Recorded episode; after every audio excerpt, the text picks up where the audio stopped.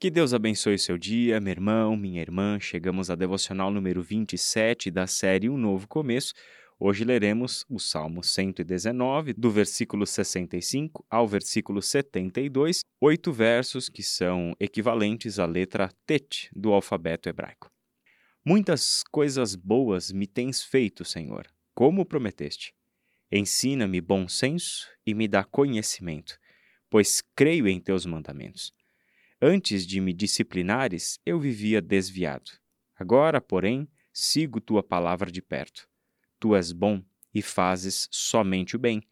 Ensina-me teus decretos. Os arrogantes mentem a meu respeito, mas eu obedeço às tuas ordens de todo o coração. O coração deles é tolo e insensível, mas eu tenho prazer em tua lei. O sofrimento foi bom para mim pois me ensinou a dar atenção a teus decretos.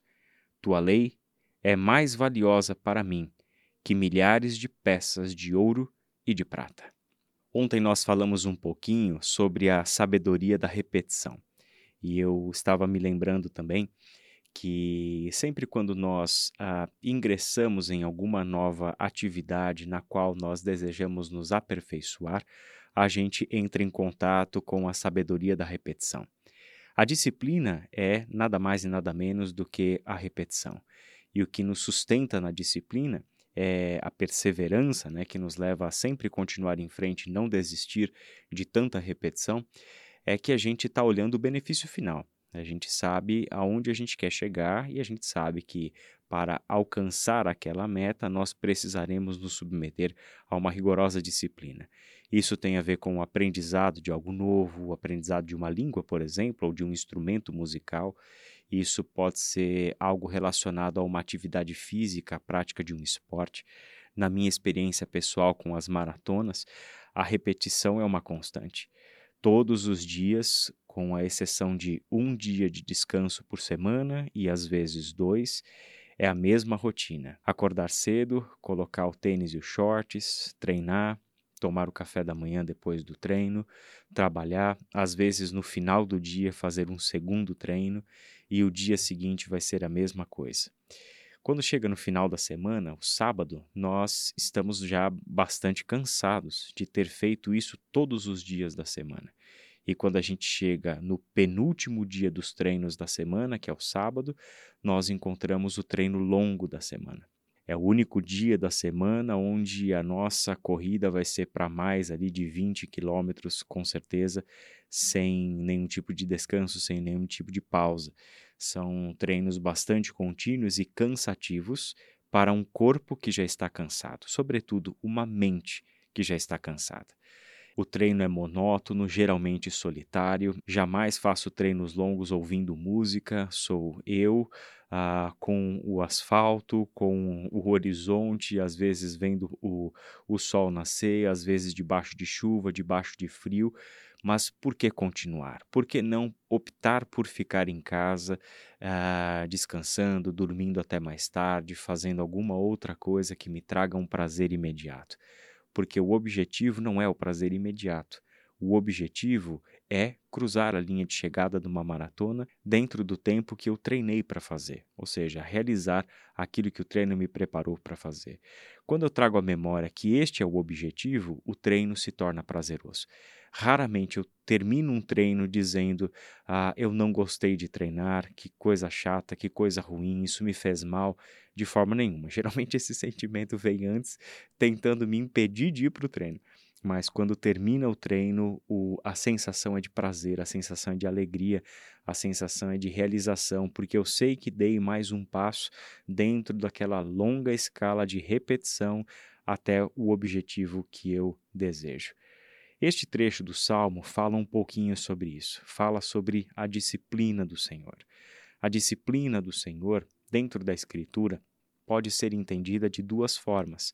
O Senhor precisa corrigir aquilo que em nós não está bem, e ele precisa ensinar aquilo que é o certo.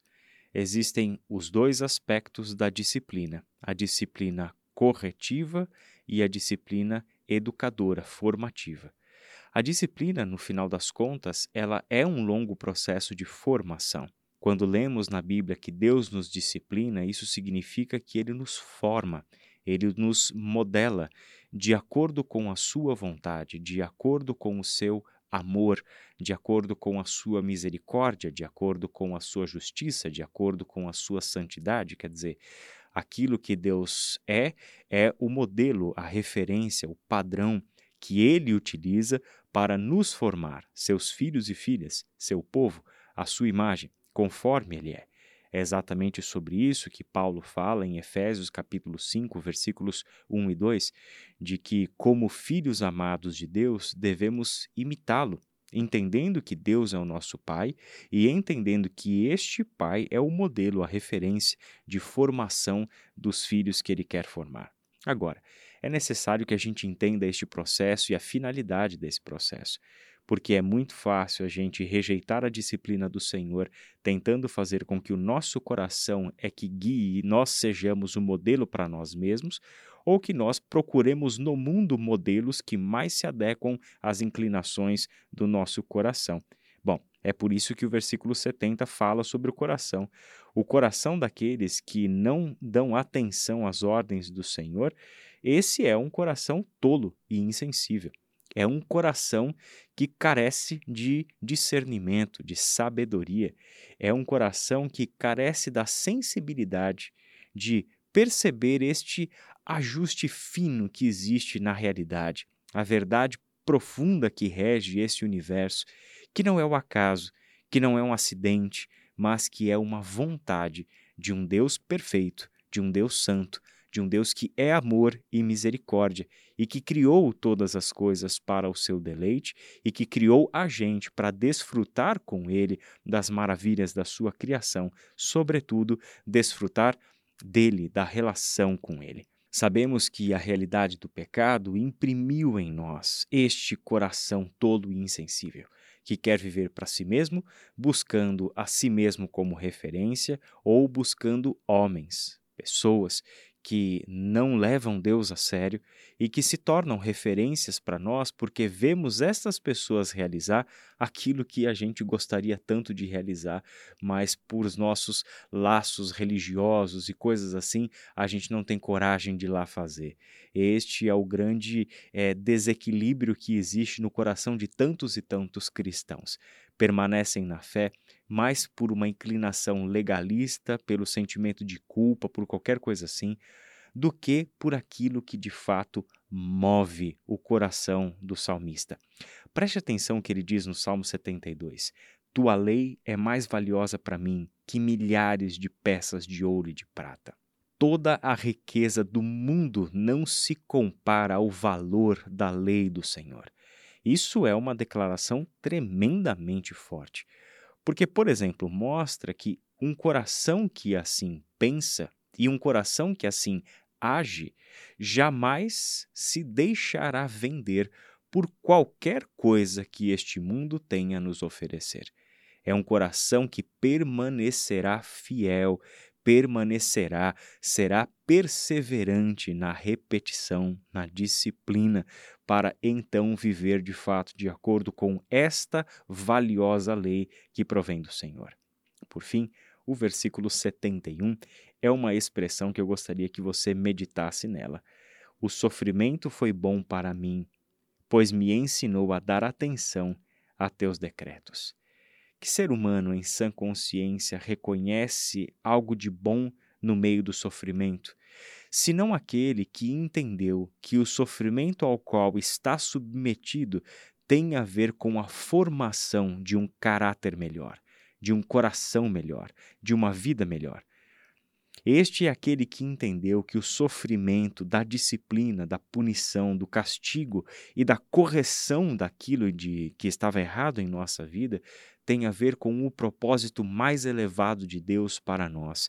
E este é o caminho pelo qual, submetidos ao estresse, submetidos à pressão, submetidos à correção, nós vamos aprender a dar atenção aos decretos do Senhor que este salmo embale a sua meditação e entenda que é somente pela graça de Deus, é somente pela misericórdia do Senhor, pela ação do teu Espírito, que um ser humano como nós encontra graça no meio do sofrimento, encontra amor de Deus no meio do sofrimento. É somente por um milagre divino que algo assim acontece. E graças a Deus que ele continua a fazer milagres.